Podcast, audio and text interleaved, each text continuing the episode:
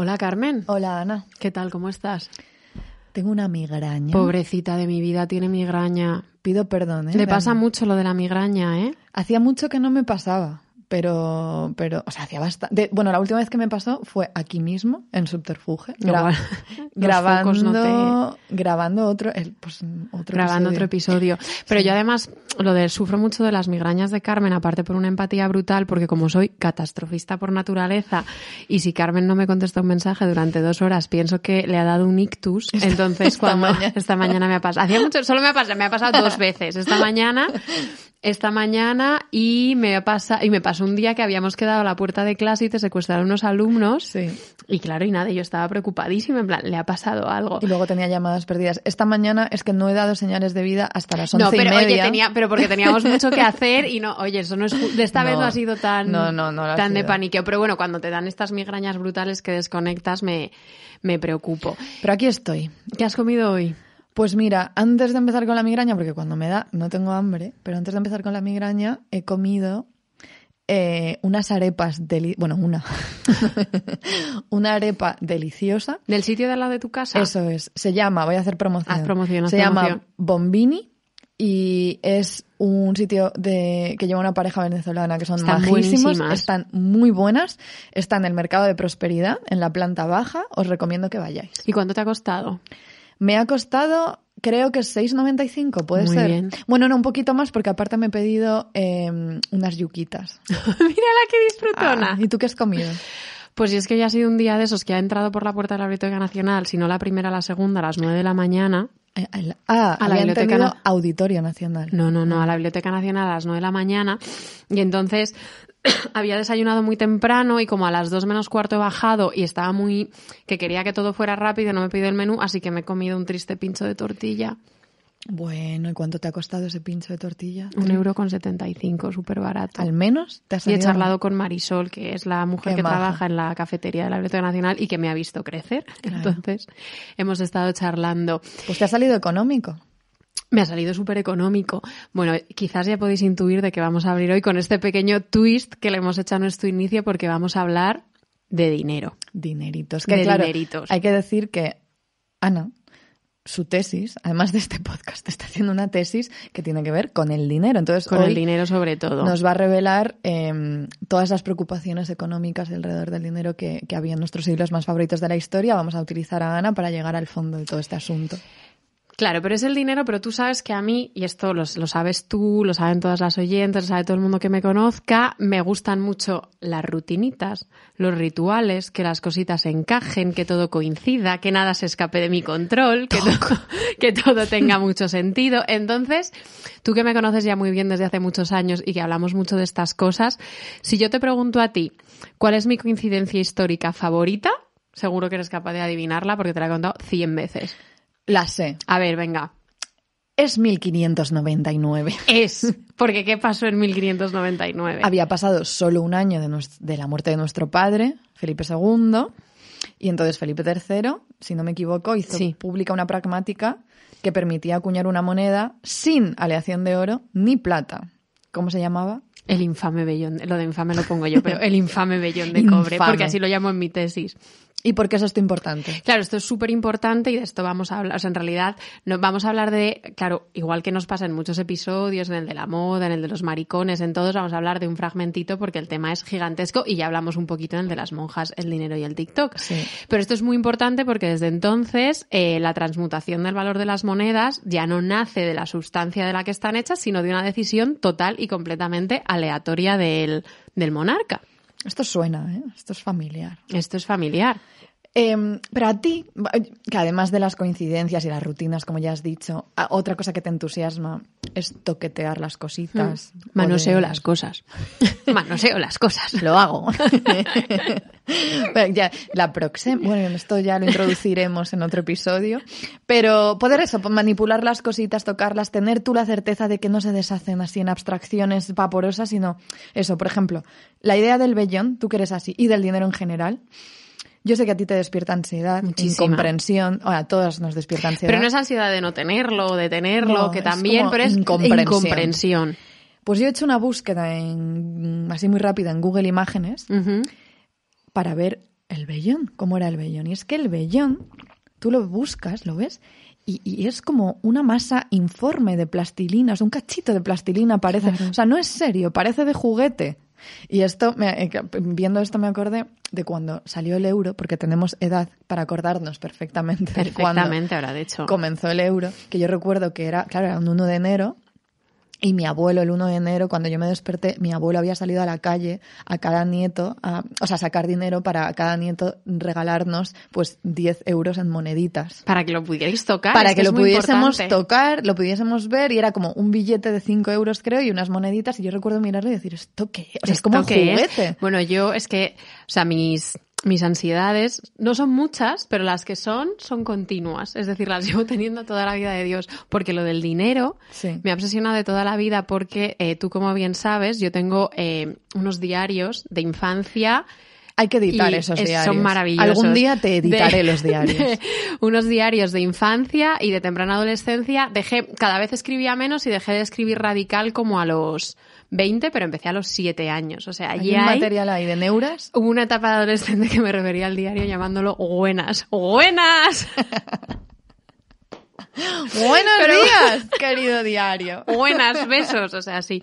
Entonces, en el, el 31 de diciembre del 2001, justo Claro. la noche antes de que entrara el euro, hay una frase, la podemos colgar en, de imagen de Instagram que pone literal, mañana empezamos ya con el dichoso euro. Dichoso euro. Buenas. Mañana el dichoso buenas. euro. Ana, Ana sentándose en su mesita con su diario y diciendo, mañana llega el dichoso euro. Yo Además entiendo. pone dichoso euro, No, o sea no, que no me atrevía creo. ni a decir una palabrota. Pero te das cuenta de que sigues siendo la misma persona. Infame vellón de cobre. Dichoso euro. Mal- Maldito dinero. Ya. Es, es que, jo, es que... es- Es que claro, yo soy, yo soy una persona muy, muy, muy, muy consistente. Mucho. Muy consistente. Ana es muy consistente. Se me ha acusado de volátil cuando no lo Ana soy. no es volátil, Ana en sus comportamientos y sus Soy rutinas muy es una persona muy consistente. consistente. Entiendo lo de dichoso euro porque yo, yo tenía mucho cariño a, a la moneda, a la de 25 pesetas. Hombre, como para, no te que colgantes. Eh, Mis, unos tíos míos, además es que me acuerdo, unos tíos míos en la mesa al lado del ordenador tenían un San Pancracio, el santo del dinero, con el, la- el brazo así extendido y la moneda de 25 Claro. pesetas ahí colgando. Y Es le- que no hay eso- nada, es que imagínate, ojalá hubiera un euro que tuviera un agujerito en el medio. Pero a lo que iba, a ti que tú eres de, to- de tocar, de verdad. ¿Tú, tú has podido tocar un vellón de cobre? ¿Lo has visto de cerca? Me encantaría decir que sí, pero lo he visto de cerca, o no, no, te iba a mentir, no lo he visto, te iba a decir, seguro que lo he visto en algún museo, pero ahora mismo si lo he visto, no, era antes de mi obsesión con el infame vellón de cobre. no lo registró la No, CPU. La CPU no lo registró. Porque tu CPU es de registro afectivo. Si tú no tienes afectivo Ah, los datos, no los Es recuerdas. que cómo me conoce. La, cono- la- la- la he parido yo. Entonces no lo he visto, pero seguro que me puedes regalar uno, porque seguro que se pueden como comprar en eBay o alguna cosa Seguramente. ¿Cuánto Y- costará un vellón de cobre ahora? así. Sería súper, esto ya sería súper interesante. Y eso, nunca he tocado uno, por suerte o por desgracia, pero también por suerte o por desgracia, eh, sé bastantes cosas del vellón de cobre. Mucho. Del dichoso vellón de cobre. Entonces, bueno, os las voy a contar. Te la- tú te las sabes ya un poco, pero las voy a compartir con todas vosotras. Aunque creáis que una moneda de cobre no puede ser interesante, os juro que os va a despertar muchísima simpatía. ¿Va a subir el precio en eBay? Entonces, bueno, nos situamos temporalmente. Se muere Felipe II en 1598. Eh, en 1599 se permite hacer todas estas monedas que ya no lleven nada de oro y nada de plata y entonces a partir de 1600... Claro, pero no hemos dicho lo de la coincidencia histórica porque yo te he empezado preguntando... Claro, a mí la coincidencia histórica me hace mucha gracia porque justo se acaba, migraña. se acaba el siglo XVI Sí. y a partir del y el- a partir del siglo XVII, que es cuando todo se empieza a descoyuntar y todo empieza a dejar de estar regido por por coincidencias armónicas, aparece el infame vellón de cobre. Entonces, a partir de 1602 ya se empieza a producir en masa y claro, es una moneda que no tiene, eh, que no tiene sustento, sustento material y pasa lo peor que puede pasar, que es una pérdida muy generalizada de confianza entre el dinero, porque claro, hay una distancia gigantesca entre el valor del metal, que es como tú decías, ese trocito de plastilina de cobre Claro. ahí roñoso, y el valor que representaba. Y esto les vuelve locos, Es absolutamente. que tú imaginas, yo, a ver, me obsesiona porque imagínatelo. La ruptura. o sea, imagínate Sí, sí. que tú tienes monedas de oro o de plata y de pronto de un día para otro el dinero empieza a tener un valor representacional. Claro. De pronto, no. De pronto es como no me des duros a cuatro pesetas. Me des criptomonedas. ¿Qué es esto? Ahora- ahora Criptomonedas de llegaremos, llegaremos. Pero ahora nos vas a introducir en, en toda esta confusión que, que, que, que empezó en este momento, en esta coincidencia histórica y que entendemos perfectamente, nos vas a introducir a un personaje que en realidad yo creo que ya lo hemos Sí, yo mencionado creo que ya en el episodio de Fábula de la Corte. Eso es, que es el jesuita Juan de Mariana. Jesuita. Cuéntanos quién era este jesuita. Me pregunto yo si las oyentes cada vez que decimos jesuita se sonríen. ¿Os sonreís cuando decimos jesuita? Jo, a mí me, pues eh, fue, no fue un jesuita el otro día escuchando el podcast Ay. de Nerea Pérez de las Heras, maravilloso. Y Antonio Nuño. Y Antonio Nuño. Lo eh, normal. lo Jo, por favor, si no habéis escuchado, mira, nos podéis dar a pausa, os Sí. escucháis el segundo episodio de Lo Normal. Que se llamaba, eras Era sobre, era Sobre Encarnita y- sobre la Paulina y Encarnita. Paulina y Encarnita, la vida de Paulina y Encarnita, dos lesbianas adorables, eh, que, que, la- que las, que cuando se casaron por lo civil, eh, las acompañó un jesuita y que el jesuita que las ayudó muchísimo a salir, a salir del armario. Estamos haciendo un church washing. Cuidado con eso. En fin. Cuidado con eso. Pero bueno, este jesuita Juan de Mariana, del que ya habíamos hablado en el episodio, yo creo, fugazmente de Fábula de la Corte, por favor, eh, buscadlo en Google. Carusilla de consternación absoluta. Estaba muy preocupado cuando escribió su Tratado y Discurso sobre la moneda de Bellón, que lo publica en 1609. Entonces, claro, él te explica súper claro, eh, que lo hemos entendido hasta nosotras, que nos cuestan muchísimo estas cosas, qué es lo que a él le preocupa. Entonces, eh, léelo. Lee, lee lo que le preocupa a él. Dos valores. Sí. Dice Juan de Mariana. Dos valores tiene la moneda. El uno, intrínseco, natural, que será según la calidad del metal y según el peso que tiene, a que se llegará al cuño, que todavía vale alguna cosa el trabajo que se pone en forjarla. El segundo valor se puede llamar legal y extrínseco, que es el que el príncipe le pone por su ley, que puede tasar el de la moneda como el de las demás mercadurías. El verdadero uso de la moneda y lo que en las repúblicas bien ordenadas sea siempre pretendido y practicado es que estos valores vayan ajustados, porque como sería injusto en las demás mercadurías que lo que vale 100 se tase por 10, así es en la moneda. Claro, o sea, tiene todo el sentido del Es que mundo. tiene como todo el sentido A del con A, mundo. B con B. O sea, tiene, Claro. él está, está muy preocupado, habla de que es una etapa como de, de tinieblas, que el reino está fuera de sí, que todo es como una maraña de confusión y en realidad la queja de Mariana, más allá del valor de representación del dinero, es súper comprensible porque eh, las subidas y bajadas de las monedas eran total y completamente impredecibles. O sea, tú un día te levantabas por la mañana, ibas con tu saquito de vellones de cobre a comprarte tu pan de centeno y de pronto no te lo podías permitir. Corralito. Cor- claro, es que es que tiene mucho que ver. Entonces, en 1628, el pobrecito Lope escribía al duque de Sesa, El pobrecito. el, Lope. bueno, po- Pobrecito. Lope. pobrecito Lope, escribía al duque de Sesa muy afligido, que lo dice él mismo, porque por culpa de todos estos eh, tejemanejes monetarios tan vertiginosos,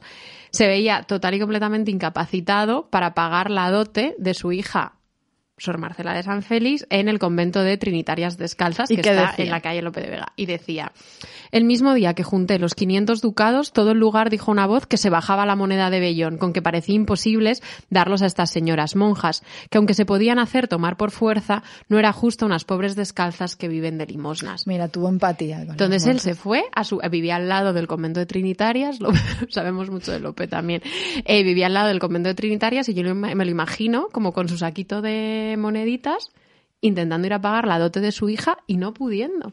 Esto que dice de ese mismo día que junté, ta, ta, ta, ta, dijo, eh, ese día todo el lugar dijo una voz que se bajaba la moneda de Bellón. Es como está, como que se, como que parece que está hablando, hay cierto consenso que de pronto decide. Claro, eso, lo, eso gente- lo dice mucho Mariana, que es una cosa como que, que por eso hablábamos en Fábula de la Corte, como que se cotilleaba mucho, se comentaba en los corrillos, Claro. sí, sí. ¿Y, todo- quién más habla de todo esto? ¿Quién lo sufre? Lo sufren todos, literalmente, y Quevedo, que es una persona que detestamos total y completamente, acabamos de hacer un curso en Spy, en Spy Crisis, en el que, la verdad, eh, tristemente Quevedo pues venía, venía a cuento en muchas ocasiones, pero hemos intentado esquivarlo en todo momento.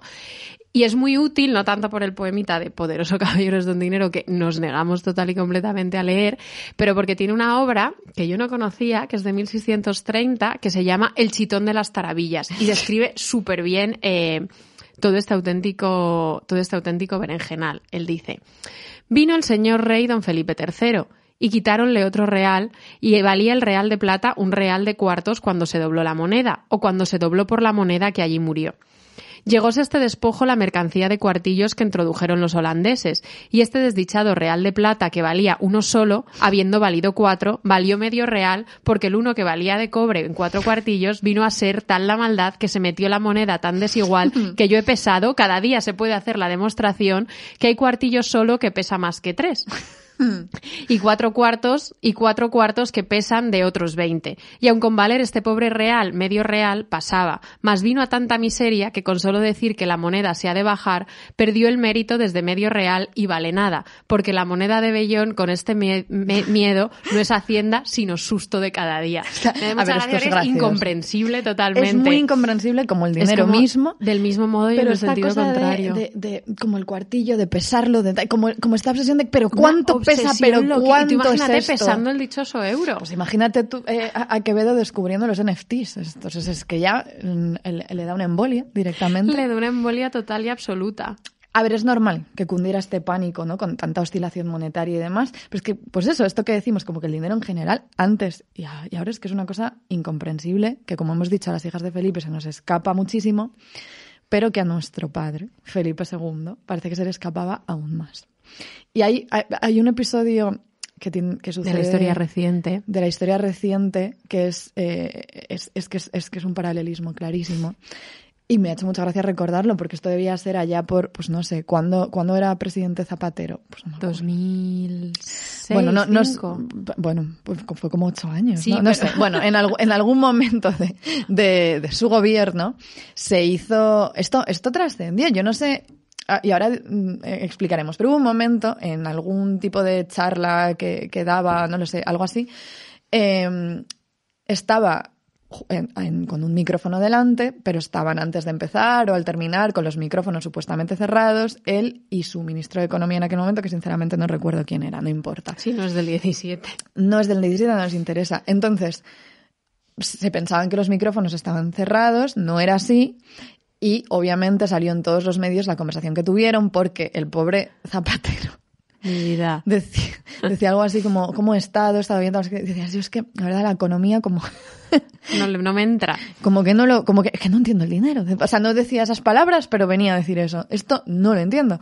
Y entonces el ministro le decía, no te preocupes, que esto te lo explico yo en dos tardes. Súper España, esto te lo explico yo, esto ya estaría. dos merendolas y esto te queda clarísimo, lo explico yo. Y, pero esto lo he estado esto existió. Que sí, que sí, que sí, yo me acuerdo. Lo he buscado y sí que está, o sea, hay, hay noticias en las que se hay cuenta. Hay textuales del momento. Eso es pero no, no está el audio. Y yo esto juraría que lo he escuchado. Y no sé si una mano negra ha hecho desaparecer esto. Si alguien lo tiene, por favor, que nos lo haga saber, porque nos encantaría revisitarlo. Y nos encantaría introducirlo aquí ahora mismo. Eh, a lo mejor de pronto suena, no lo sabemos. Bueno, la cosa. Em, el precedente, sucede con Felipe II. Felipe II eh, no entiende el dinero. Y entonces uno de sus secretarios le tiene que explicar los dineros, las cuentas del todo, todo el imperio, mm, de, de, qué tienen, qué no tienen y cómo, y cómo salir del atolladero y de las crisis económicas con un papelito que lo vamos el papelito de verdad, lo tengo delante de la, o sea, una foto de lo que debía ser el puño y letra del secretario y es, te mueres de ternura. De verdad que sí, que despierta muchísima ternura. Eh, y pone, uno, ¿qué es lo que tenemos? Dos, ¿qué es lo que debemos? Tres, creo que pone, ¿qué nos cuesta, falta y hemos menester? Cuatro. Y cuatro, ¿de dónde y cómo lo proveeremos? ¿Y qué pone después? Poniéndolo en... pone? Poniéndolo en ejercicio. Eso, poniéndolo en ejercicio. O sea, esto... A ver, no le falta razón. ¿Cuánto tenemos? escribiendo... ¿Tú te acuerdas? El cuadernito japonés. El primer año o el segundo, año en Providence. fue. Ana tenía, es que esto ha sido desbloquear la memoria. Ana tenía un cuadernito japonés en el que cada noche, porque Ana es constante de narices, mm. ah, lo editaba Blacky Books, mm. fíjate, un saludito a Blacky Books. Ella escribía qué gastaba, qué había gastado cada día. Claro, porque a ver, yo soy una persona totalita completamente del disfrute y el dispendio y nunca he controlado el dinero y lo sigo sin controlar. Pero ese año pensé justamente en un ejercicio de autoconocimiento, dije, si yo me lo pongo como un reto, y los días que gasto menos son como una especie de celebración y me obligo a notarlo y te ríes, pero ahorré mogollón, ¿eh? No, no me río. Y ahorré sin dejar de... Porque, a ver, ahorré sin dejar de disfrutar de mis cositas. Simplemente era como, me planteaba más, es como, jo, aparte allí, que es como, me voy a gastar estos cuatro dólares en este café, que no lo voy a disfrutar. Ya, ya, solo hacer el ejercicio de pensarlo, ya, ya te obligaba. Yo he de decir que, no te lo he contado, pero este año, es más, el mes pasado, Mm. amagué mm, hacer algo parecido. El no mes en un- pasado. Sí, no, no sé. Claro, claro, y dice ella, pues te has gastado.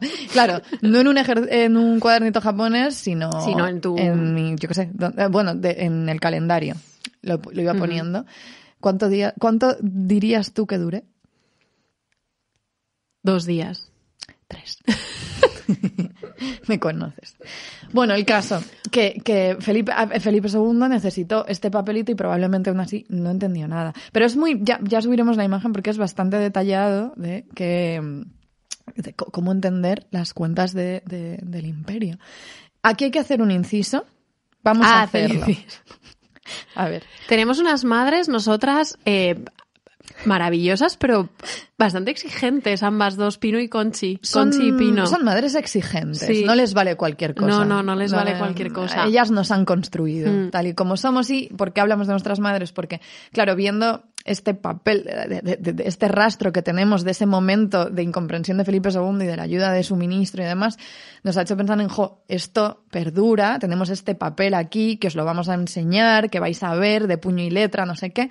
Esto nos llega gracias a la labor de una gente que, jo, hemos mencionado muy poco y les debemos todo. Eh, Les debemos todo literal. Vamos a escuchar, antes de decir quiénes son, el audio de que me mandó mi madre, Conchi, eh, quejándose de esto. Y esto es eh, nuestra fe de, fe de ratas. Conchi, aparte, habla maravillosamente bien. Es una delicia escucharla. Hola, guapa. Y bueno, yo estoy guapa para Ana también. Enhorabuena a las dos por ese capítulo de El pecado nefando. Lo acabo de oír y me ha encantado, me ha encantado.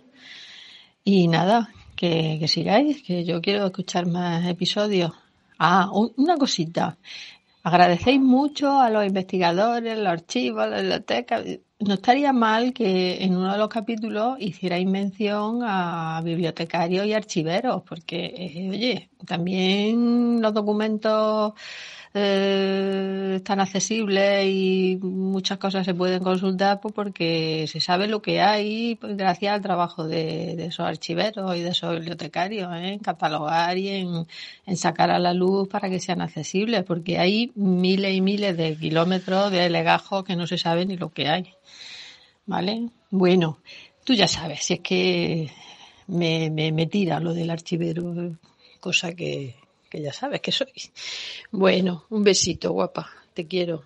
Bueno, Tiene toda la razón que siempre estamos nosotras barriendo para casa de un investigador para arriba, una investigadora para abajo y habíamos hecho un silencio sepulcral sobre los archiveros y archiveras, que los son una archiveros, gente... este podcast no, no, no nada. existiría, no existiría. Bueno, hecho está, este hecho está la mención, hecho nosotras somos mucho de eh, restaurar. De, eh, pero bueno, menudo angelote nuestro padre con las cuentas Sí. que no entendía absolutamente nada, pero aquí eh, vamos a contar una historia que nos fascina, que cómo estaría Felipe II de desesperado con lo meapilas que era ante la posibilidad de otra bancarrota más. La primera bancarrota había sido en 1557 y solo 10 años después, en 1567, está tan sumido en una angustia eh, de que no sabe cómo sacar al reino de la debacle económica que se lanza a la piscina de probar a ver si con jueguecitos alquímicos eh, podía transmutar metales en oro y pues ya está, pues yo me pongo a hacer oro y mágicamente todo este problema se soluciona. Estamos yendo cronológicamente al revés, o sea, ya no, o sea, esto es antes de las monedas de cobre. Como cuando yo, de- no sé cuándo fue, hubo un momento de mi infancia en el que, que imprimimos más billetes. Bueno, yo lo sigo pensando. Es que en realidad A ver, luego es- esto, la inflación, pero es que como no lo entiendo, da igual. No lo entiendo. Entonces, esta historia os juramos que no tiene ningún desperdicio. Os voy a situar. Eh, un tipo que yo creo que es como historiador y que trabajaba mucho como con historia del folclore, que yo creo que esto es en su discurso de entrada a la Real Academia de la Historia en el año 1927, se llamaba Francisco Rodríguez Marín y el, eh, pues su discurso de entrada en la academia fue, se tituló Felipe II y la alquimia. El, el texto está escrito eh, deliciosa y pomposamente y dice ¿O cosas... ¿Cómo, cómo está escrito? Deliciosa y pomposamente y dice eh, ha- hace mucho alarde de nacionalismo pero escribe frases como por ejemplo estos embajadores venecianos por lo hábiles y ladinos eran capaces de contarle a Felipe II de un golpe de, de un golpe de vista y a 200 pasos el dinero que llevaba en la escarcela Un momento de fanfiction de los que nos momento gusta. de fanfiction que nos encanta. Entonces, bueno, este tipo descubrió, que me parece un gran descubrimiento, gracias de nuevo a la labor de los archiveros, eh, que se conservan ocho billetes, que son como cartitas muy breves, escritas por un secretario Felipe II, que se llamaba Pedro del Hoyo, y que es la persona más Antoñita la Fantástica que hemos, y mira que hemos sacado, pero que yo creo que hemos sacado en el podcast. Son como, eran como notitas de clase, estaba el texto de Pedro del Hoyo y en el margen las respuestas de Felipe II. Entonces os vamos a situar en las cartas, ¿vale? Si quieres yo leo a Felipe II los- las intervenciones y tú vas leyendo yo a soy Pedro. Pedro del Hoyo, Y tú eres venga. Pedro del Hoyo. Me Entonces, meto en el papel. Felipe II, a ver, nos tenemos que situar. Estamos en el Escorial. Felipe II es un meapilas. El reino se le está yendo al garete. No entiende por qué si llega dinero de América todo esto no está funcionando y dice, pues me gustan también un poquito las artes oscuras, pues me monto yo un laboratorio de alquimia en el Escorial. Tengo una contractura y dice, Estamos mal. entonces Felipe II empieza diciendo a Pedro del Hoyo, vos lo habéis trabajado bien. Y así espero todo buen suceso, aunque yo, como he visto algo de esto y no salir después en cantidad, todavía estoy sospechoso. Pero lo que hace al caso es remitir ese hombre al efecto que espero en Dios, que será bueno, porque creo que conviene así a su servicio. Pues sin esto, es decir, sin la alquimia y el alquimista, pues sin esto veis cuán imposibilitado estoy para lo que a esto toca y conviene. Claro, aquí ya le había dado la lección de economía eh, el secretario y Señor, había dicho, no, no me llegamos. no llegamos. Mm, Alquimia, por favor. No llegamos. Y entonces, ¿qué promete Pedro del Hoyo? Eh, pues las minas de Salomón. Claro, directamente. Entonces, ¿qué leo de Pedro del Hoyo? Dice, en aquel negocio... Vale. En aquel negocio estuvimos ayer desde bien de mañana hasta casi las dos de la noche, y púsose en tal punto que los del secreto tienen por sin duda ser puro oro lo que se produjo de la materia que se mezcló.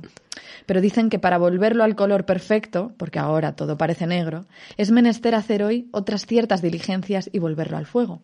Gastarse el día en ello, y si se acabare a tiempo que pueda avisar de ello a vuestra majestad, lo haré. Lo que entre tanto digo es que siempre me ha dado el ánimo, y ahora hace lo mismo, que este negocio es sin duda cierto. Plega a Dios que así sea, como yo lo deseo, que siéndolo, el mayor negocio es que desde Adán ha sucedido. O sea, Pedro del Hoyo está como... Decía, din, din, din, está- din, din, din. estaba clink, clink, clink, clink, clink, en plan, esto te lo soluciono yo. Claro. Pero... Y poco a poco la cosa se va torciendo. Pobre Pedro y, del Hoyo. Y luego le dice, Preguntaba yo anoche a uno de los hermanos si con buena... Le encanta de buena diligencia. Todo, con buena a mí me diligencia súper sale. simpático Pedro del Hoyo porque no sé si estaba eh, total y completamente vacilando a Felipe II o si realmente él creía que había dado con la clave de solucionar la- el, el desastre Estoy económico. pensando que creo que igual es Pedro del Hoyo el que le hace el croquis. Ay, ojalá, por es que no me favor. acuerdo. Yo creo que es él el que le había hecho el croquis. Tenemos. Sí, y ahora y dijo, jo, le- a medida que le explicaba decía, no, cuadra, eh, por favor, el oro, aunque sea negro esto, pero...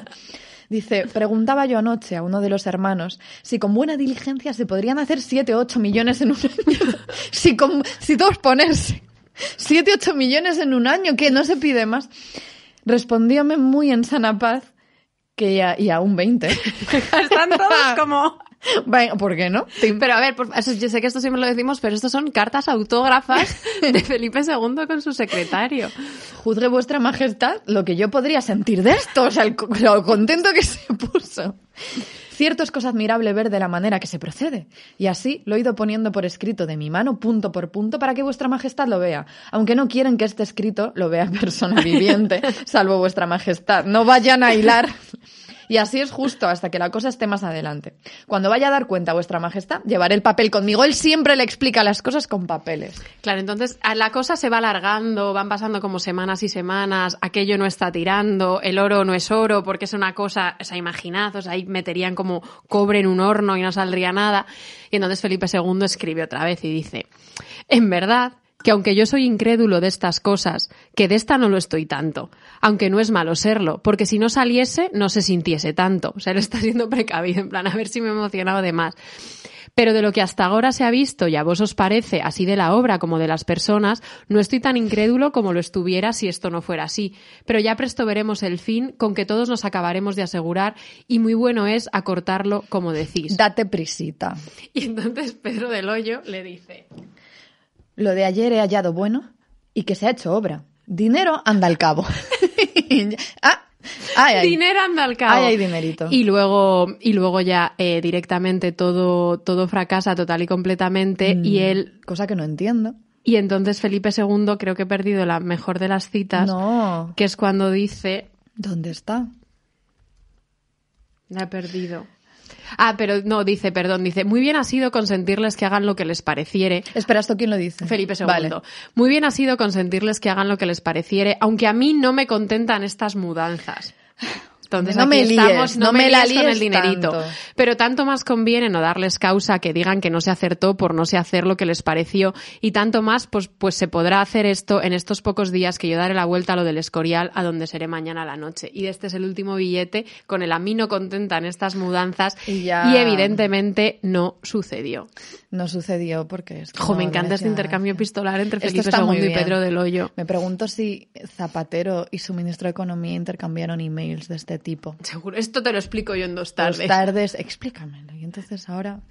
A mí me da de verdad muchísima lástima, pero también hay que tener en cuenta que esta como mm, crisis económica perpetua española que podemos enlazar hasta nuestros días, porque seguro que Felipe II tenía en mente a su padre Carlos V, que había sufrido también muchísimo, había sufrido como un auténtico condenado por asuntos financieros. Porque el 28 de junio, Día del Orgullo, frase, o sea, Día del Orgullo y cumpleaños de Elena, y lo llevo tatuado en mi antebrazo. el 28 de junio de 1550. Estaba Carlos V, sabía lo que se venía.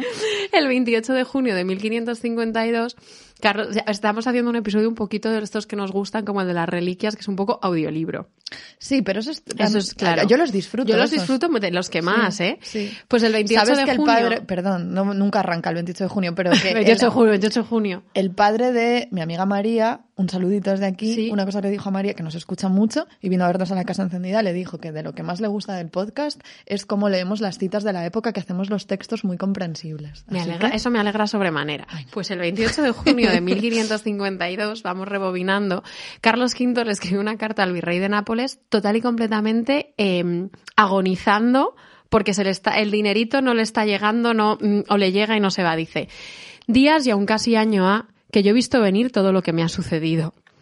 Y aunque en este tiempo en todas partes buscaba remedio de dineros, no solamente no se me enviaron, mas como en aquel tiempo vino aquel negro dinero del Perú, todos me pedisteis que os enviase de ellos, y en fin con alguna suma que yo tomé para pagar deudas que me comían los intereses, y por conservar el crédito. Lo demás que me sobró de lo que había llegado en España, todo se consumió en esa negra guerra de Parma, mas va poco en ello, pues el fin fue tan bueno. De manera que me hallé sin un maravedí donde yo pensé haber granjeado crédito. No hay otro a cambio, y con esto no he podido levantar un hombre de guerra, ni me he querido meter en ello, porque no teniendo con qué levantarlos, ni después de qué pagarlos y entretenerlos, todo fuera perder crédito y darlo a los enemigos. He comenzado a hacer alguna gente, mas con cuanto he podido después de arañar, apenas tengo con qué poderles dar la primera paga. Y si las galeras no llegan presto de España, no sería mucho que toda esta gente se, se deshiciese, porque no sé más de dónde hallar un real. A ver, sinceramente te digo, Carlos V, menudo morro decirme allí sin un maravedí, también te digo. Pero es que, o sea, porque claro, también piensa que. Me hallé sin un maravedí. No voy a decir- No sé dónde hallar un real. A partir de ahora, así vamos a decirlo. Cuando ya nos hayamos gastado todo el sueldo, no sé dónde hallar un real. Pero creo que lo de Carlos V tiene cierto sentido porque eh, hay que tener en cuenta que en el momento en el que se, eh, se retrasaba la llegada de las galeras y de la flota de América y no te llegaba la liquidez, pues todo se te iba al garete. Pero además él habla de una cosa que es una queja muy común en la época y de la que se van a quejar muchísimo unas personitas de las que vamos a hablar ahora, que son los arbitristas, y es que eh, la conquista y todo el oro y la plata americanos en realidad lo que han traído han sido solo crisis y desgracias. Claro. Entonces, porque el que mucho abarca, Poco, Poco aprieta. Entonces, eh, ¿quiénes eran los arbitristas? A ver, yo creo que para que, para que la- las oyentes entiendan eh, la figura del arbitrista en relación a estos tejemanejes económicos y estas ansiedades financieras, podemos hacer el paralelismo que se hace solo realmente entre to- to- todo esto de lo que estamos hablando, esta volatilidad del dinero y demás, y las criptomonedas de hoy en día. Eso ya, que ya- obviamente no las entendemos.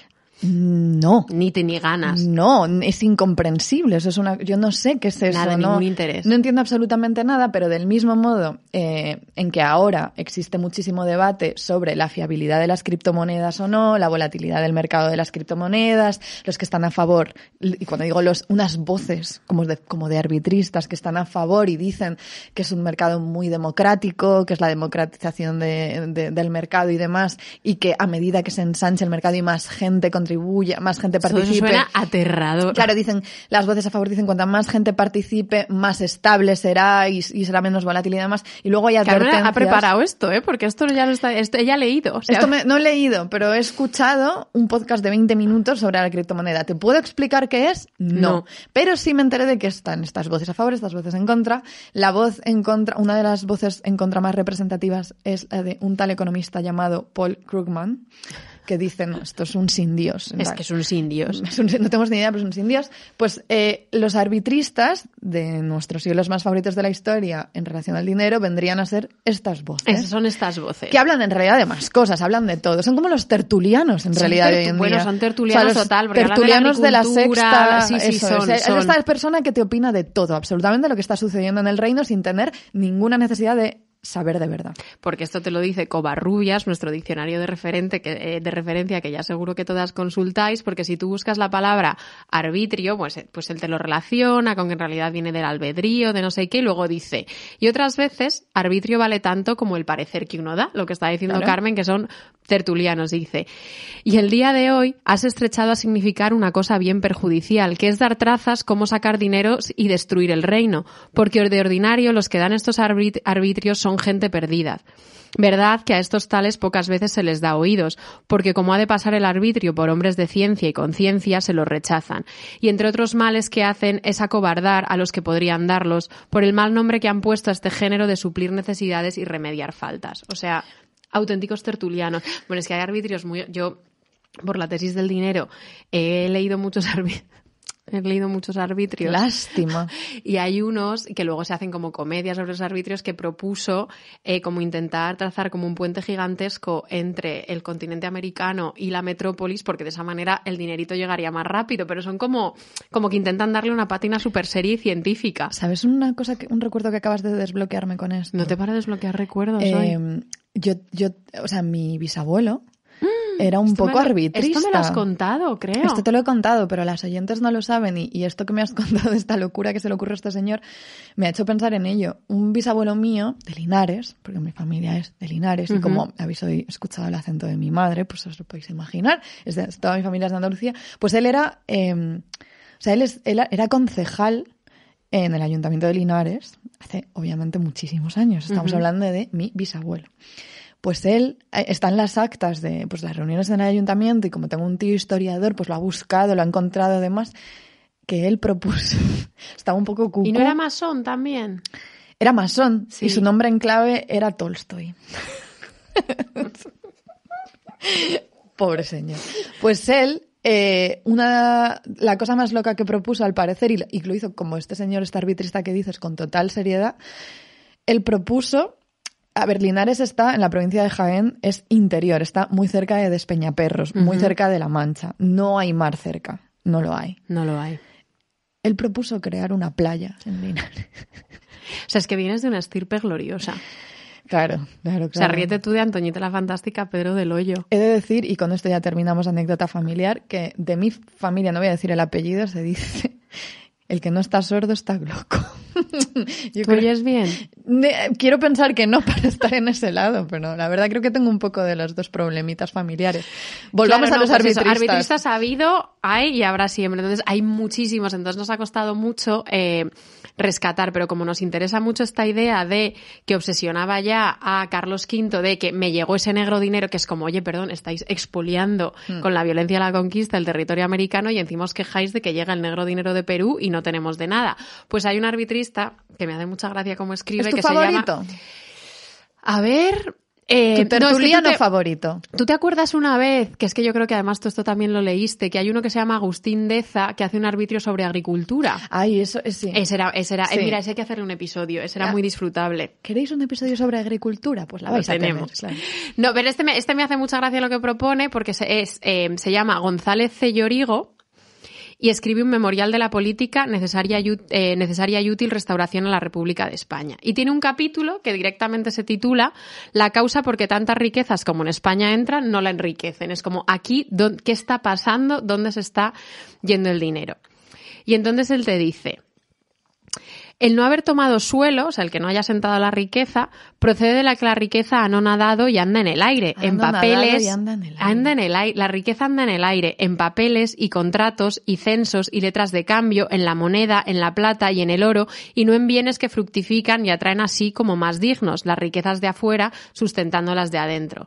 Y dice, y así, el no haber dinero, oro ni plata en España es por haberlo, y el no ser rica es por serla, haciendo dos contradictorias verdades que, aunque no pueden caber dejado de una formalidad, darlas hemos verdaderas en nuestra España y en un mismo sujeto según diversas formalidades que hay en el cuerpo de toda república. Pero a mí la frase de, de no tenemos dinero porque lo tenemos y somos ricos, o sea, y no somos ricos porque lo somos, me vuela la cabeza. A ver, todo esto era un caos. Lo que Era un caos es que esto monumental. es un caos del demonio.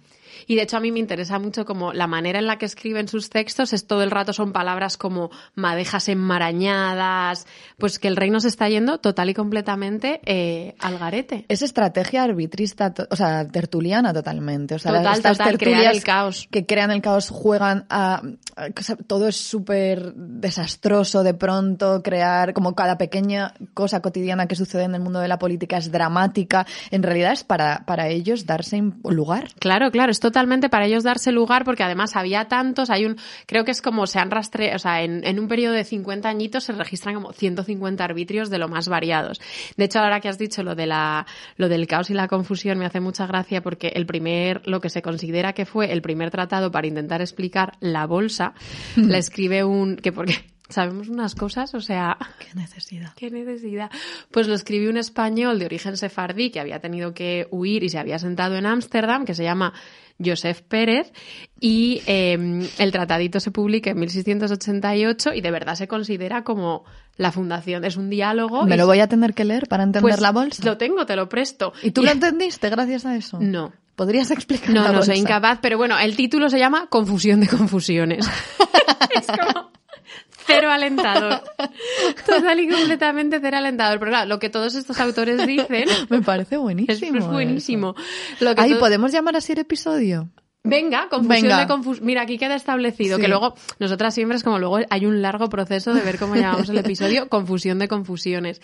Eh, claro, todos estos autores de la escuela de Salamanca y no sé qué y no sé cuántos, básicamente se quejaban de que había habido una trayectoria de armonía económica que duraba desde tiempos remotísimos y que eh, la conquista de la conquista del mal llamado Nuevo Mundo con la plata y los metales preciosos, pues había roto eso y ahora, y ahora había un descontrol brutal y uno de los mayores problemas era la inflación. Carmen, tú, A ver, ¿me vas a preguntar algo? Que sea de ¿tú dinero. te acuerdas que en el episodio de Monjas, Dinero y TikTok yo te pregunté si tú eras capaz de definir qué era eh, un emprendedor? Me acuerdo, me acuerdo. Entonces ahora te voy a hacer una pregunta bastante peor, es que si tú, si tú sabes qué es la inflación, A ver, no puedo hacer una, no puedo dar una Está definición eh, científica exacta de qué es la inflación porque no tengo ni idea, pero cuando me dices la palabra inflación pienso, ¿sabes qué veo? Mm, Me viene la imagen como de familias con, con niñas con calcetines altos y manoletinas y que llevan llevan mal- llevan saliendo por la tangente. Llevan o sea, maletines, llevan maletines repletos de billetes, que salen billetes de esos maletines para comprar una barra de pan. ¿Es eso la inflación? No, no, no es... Pero si queréis la inflación, eh, os la explica un, un teólogo, un teólogo con una cara mm, eh, pues, los- mm, que en 1556, súper pronto, escribe un libro que se titula Comentario resolutorio de cambios. Ese inspira más confianza que confusión de confusión. Qué confusión de confusiones. Y entonces él, es que es una cita demasiado larga, pero básicamente te explica la inflación diciéndote que uno de los motivos que hace subir o bajar el dinero es que haya gran falta y necesidad o acopio de él. Es decir, que vale más donde o cuando hay gran falta de él que donde hay abundancia.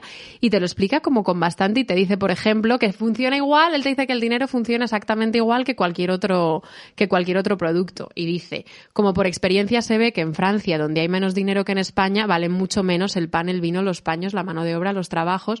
Y también en España, en la época en la que había menos dinero, se daban las cosas vendibles más baratas. Entonces, el problema es que tenemos demasiado. Yo no lo entiendo, la verdad. Claro, pues eso es. Una abundancia de billetes en el maletín para comprar. Ojo, te he dicho que no era eso, pero sí que era eso. Ay, que, Te, que te, has, te vas en el micrófono.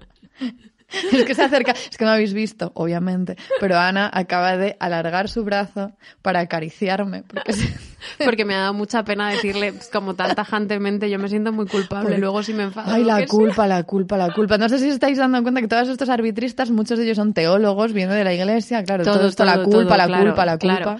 En cualquier caso, a lo que, a lo que llegamos con todo esto es que había eh, una obsesión loquísima eh, con el dinero. Y entonces el dinero empieza a invadirlo absolutamente todo.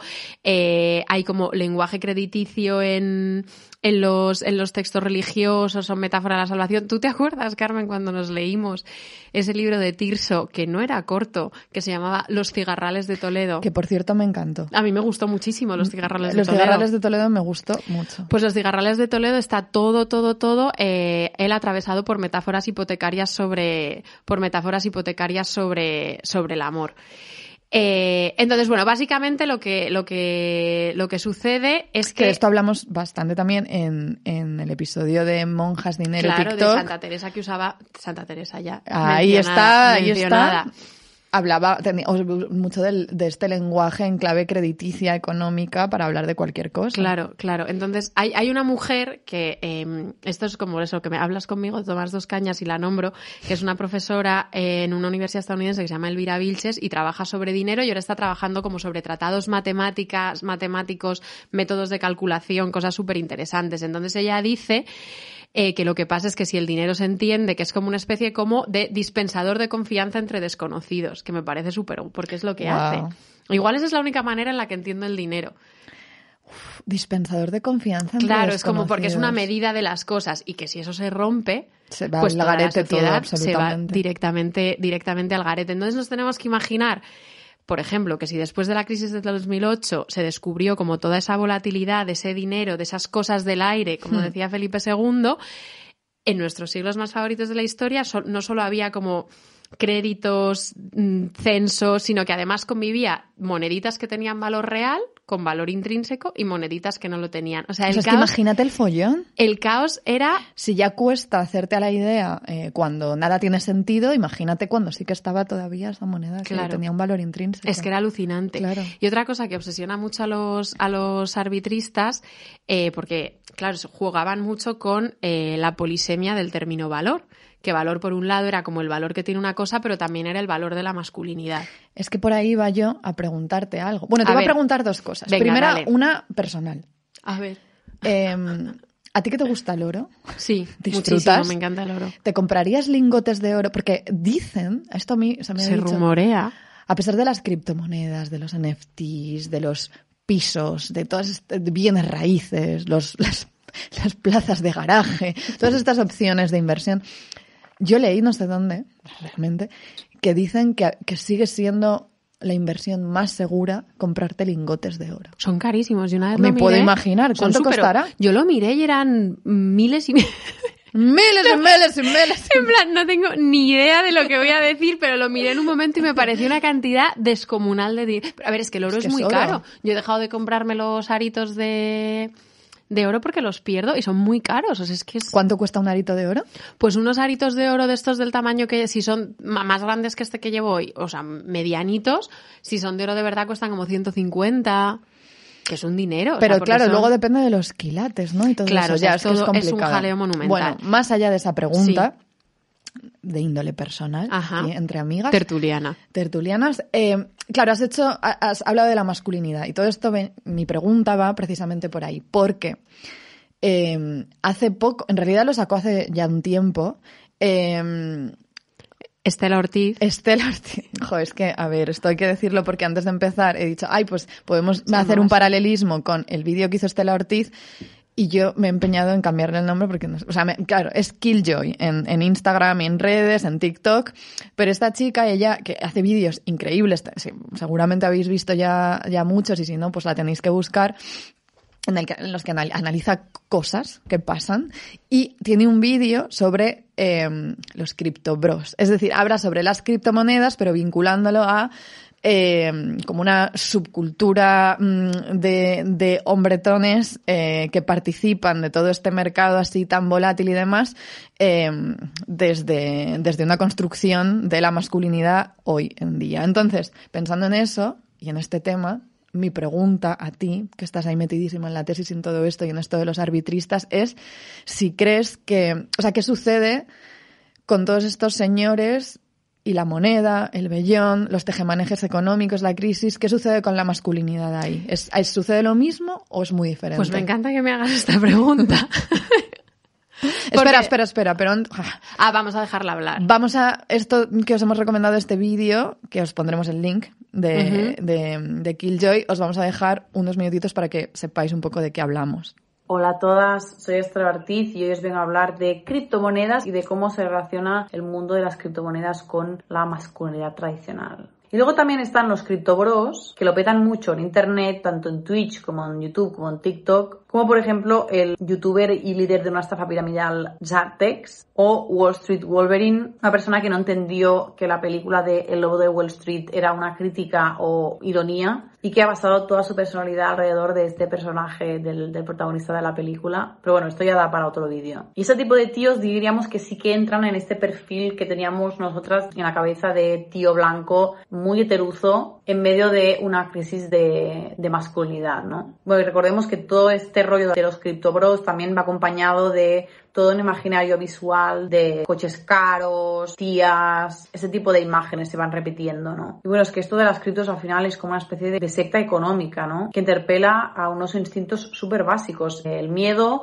la codicia, la necesidad de pertenecer al grupo, pero también interpela a unos instintos que están más relacionados con la masculinidad tradicional. La dominación, el poder, el estoicismo y para mí, sobre todo, sobre todo, la fantasía de la autosuficiencia individual, ¿no? Individualista.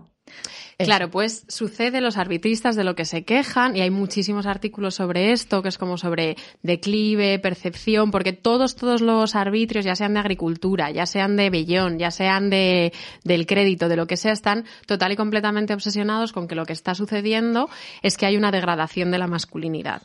Eh, y juegan, claro, y dicen, si el valor de la moneda es volátil, se está perdiendo el valor de la virilidad, porque lo asocian. Y entonces dicen que todo el dinero eh, que tiene, ya sea dinero en forma de crédito, papeles, eh, ingresos de rentas y demás, es un dinero entre comillas, afeminado. Entonces es, es, literalmente al revés. O sea, vinculan toda la volatilidad del dinero, del dinero que no es un dinero de lo que Juan de Mariana decía, un dinero con valor intrínseco, lo vinculan a eh, una feminización de la sociedad que es muy peligrosa y que sí que va a llevar como al declive, al declive más absoluto. Pero como no queremos eh, como no queremos cerrar como con este mal sabor de boca, vamos a hacer una feminización del vamos dinero. Vamos a hacer una feminización del dinero con la mujer que eh, todo lo hacía bien. Todo. Y no es Santa Teresa, aunque ella también, que era muy baratona y negociadora como nosotras, que era, dilo tú. Sor Juana Inés de la Cruz. Nuestra Sor Juana, de la que hablamos muy poco. Hablamos muy poco porque. Por respeto, quizás. El vértigo es tal, o sea, le debemos un episodio como mínimo. Hablaremos de ella en algún momento hmm. porque se lo debemos pero nos da muchísimo, muchísimo respeto. Porque era una mujer increíble. No, o sea, Santa Teresa, obviamente también. No, pero Sor Juana era tremenda. Pero tú tienes una cercanía también muy afectiva a Santa Teresa que, que, mm, nos hace como más legítimo hablar de ella. Hmm. Y con Sor Juana yo creo que compartimos un vértigo. Mm, y es una complejidad brutal. Pues todo esto vino de, como a mí eso, me interesan mucho las monjas, me interesa mucho el dinero. Eh, una profesora de, una profesora del doctorado me recomendó un, un libro maravilloso de un autor mexicano que se llama Álvaro Enrique y el libro se llama Valiente clase media y, y, tiene un capítulo dedicado a eh, que se llama Las cuentas de Sor Juana. Sí. Y claro, yo no tenía ni idea y entonces el parte es que es súper interesante interesante de tres sonetos amorosos, que son como triángulos amorosos, eh, sonetos que escribe Sor Juana, que la verdad son, son, son maravillosos. Eso, a mí me, me gustaron muchísimo todos esos sonetos. ¿Quieres leer ¿no? uno? Tengo aquí uno, ¿lo quieres Ah, leer? ¿dó- ¿Dónde está? Sí, venga. sí, mira, pues aquí. ¿Cuál? El, que... El de que no me quiera Fabio al verse amado, baja más. Ay, espera. Ay, venga, lo vamos a leer. Venga. Que no me quiera Fabio al verse amado es dolor sin igual en mi sentido. Mas que me quiera Silvio aborrecido es menor mal, mas no menor enfado. ¿Qué sufrimiento no estará cansado si siempre le resuenan al oído, tras la vana arrogancia de un querido, el cansado gemir de un desdeñado? si de Silvio me cansa el rendimiento, a Fabio canso con estar rendida. Si de este busco el agradecimiento, a mí me busca el otro agradecida. Por activa y pasiva es mi tormento, pues padezco en querer y ser querida. Buah, Claro, y es, que es maravilloso porque toda, todo es el... como, es como élite, o sea. Es, es totalmente como élite. Esto es una, recordamos, una monja jerónima a finales del siglo XVII eh, que está utilizando toda la jerga propia de las instituciones de crédito del periodo. Se habla de activos, pasivos, rendimientos, Claro. operaciones de compra-venta. Pero, claro, todo esto se vincula a que Sor Juana, no sé de dónde sacaba el tiempo, pero fue contadora del convento de San Jerónimo durante nueve años. O sea, ella se encargaba Tesorera. tesorera, pero era un convento, no era un convento como los de Santa Teresa, que eran conventos eh, que tenían una regla de pobreza muy fuerte, No, aquí. sino eh, el convento de Sor Juana era una institución eclesiástica de crédito. O sea, manejaba inversiones, las dotes y contribuciones de las novicias se invertían en renta, o sea, unos... Bueno, porque se compraban, eran auténticos pisitos. sus Sí, sí, sí, era alucinante. O sea, Sí, eran unos sí. tejemanejes brutales y hay un libro que se llama Los años finales de Sor Juana donde eh, aparece como toda una glosa de las operaciones financieras que hacía ella en 1688 y eh, había muchísima creatividad financiera y en 1691 hay un documento en el que ella no firma Uy, iba a estornudar casi, pero Perdón. no. En el que no firma, en el que, en el que Sor Juana no firma como Sor Juana monja jerónima de la Iglesia, y pone Sor Juana contadora. Es que es Que muy... me Porque, o sea, parece- ella... mm, es que si algo tenía Sor Juana era una cabeza de lógica absoluta. Entonces, claro, ella el dinero seguro que era fue la única capaz de descifrar. Claro, no, no, ella lo descifró total y aparte no quería morir empobrecida y de ahí su y de ahí su afán en entenderlo. Entonces, claro, frente a todos estos autores que estábamos leyendo, en plan Lope, el propio Felipe II, que no entendían absolutamente nada, para Sor Juana, todo este vocabulario de las finanzas y del crédito no tenía una carga negativa, sino todo lo contrario. Entonces, Ella disfrutaba. y tenía una conciencia súper clara de que el dinero podía multiplicarse y multiplicarse. Entonces se lo apropia y se lo apropia no solo como mujer, sino también como mujer nacida en América. Hmm. Y hasta este es- que son súper famosos estos versos, pero me hace mucha gracia que dice que le escribe a la duquesa de Aveiro y le dice que yo señora nací en la América abundante, compatriota del oro, paisana de los metales. Igual me paisana tatúo, de los de los metales. metales. Esto es como, como era la cita de Santa Teresa que decía que se quería comer el dinero. Que decía, si, eh, si estos dineros fueran para comérmelos, no los tendría yo en más. Pues mira, entre eso y paisana de los metales, no sé qué me tatuaría más. Entonces, pero- claro, queríamos eh, mencionar a Sor Juana, que es que era eh, listísima, listísima, pero claro, Ah, ha llegado el momento. ha llegado el momento porque frente a Sor Juana, que parecía estar feliz haciendo tejemanejes económicos en su convento, invirtiendo de aquí y de allá y se le dio súper bien, a Carmen y a mí el dinero no se nos da tan bien y más que a Sor Juana nos parecemos al pobrecito de Góngora, que el 11 de julio de 1623 habla muchísimo de su precariedad. Eh, léelo como con tono apesadumbrado, Carmen. Ah, dice Góngora. Ahora, señor, tomo la pluma por no tomar una soga que acabe con todo y deje descansar a vuesa merced de mis pesadumbres. Con ella suplico a vuesa merced se sirva de considerar que de 800 reales ni se puede pagar casa ni vestir mi persona, ni las de dos pajes. Sustentar criadas, tan honrada una como María Rodríguez, mantener un coche que me trae arrastrado. Si vuesa merced hallare en lo más económico y prudencial aritmética que lo comporte, yo iré a besar la disciplina con todo rendimiento. No sé si un pasaje de Góngora en el que dice no me da para pagar los pajes y criadas es la mejor manera de introducir esto que viene ahora. No, pero más tiene que introducirlo con tomó la pluma por no tomar una soga que acabe con todo. Sí, igual esto no, no las otras frases de Sor Juana y Santa Teresa, sino esto es lo que nos íbamos a tatuar. No por tomar una soga, no, tomo la pluma por no tomar una soga. Bueno, cerramos este episodio Diciendo, sobre dinero diciendo que ¿cuánto tiempo llevamos con el podcast, Ana? Eh, dos años, casi. dos- no puede ser. Yo creo que sí, ¿eh? Desde, bueno, dos años no, No. pero como un año y ocho meses o una cosa así. Un año y ocho meses De que hemos mucho hecho trabajo. mucho trabajo, con muchísima devoción, Muchísimo amor, que sabéis muchísimo que le amor, ponemos. agradecimiento también a la y cero comunidad. céntimos. Cero céntimos de euro. Entonces, ¿qué sucede?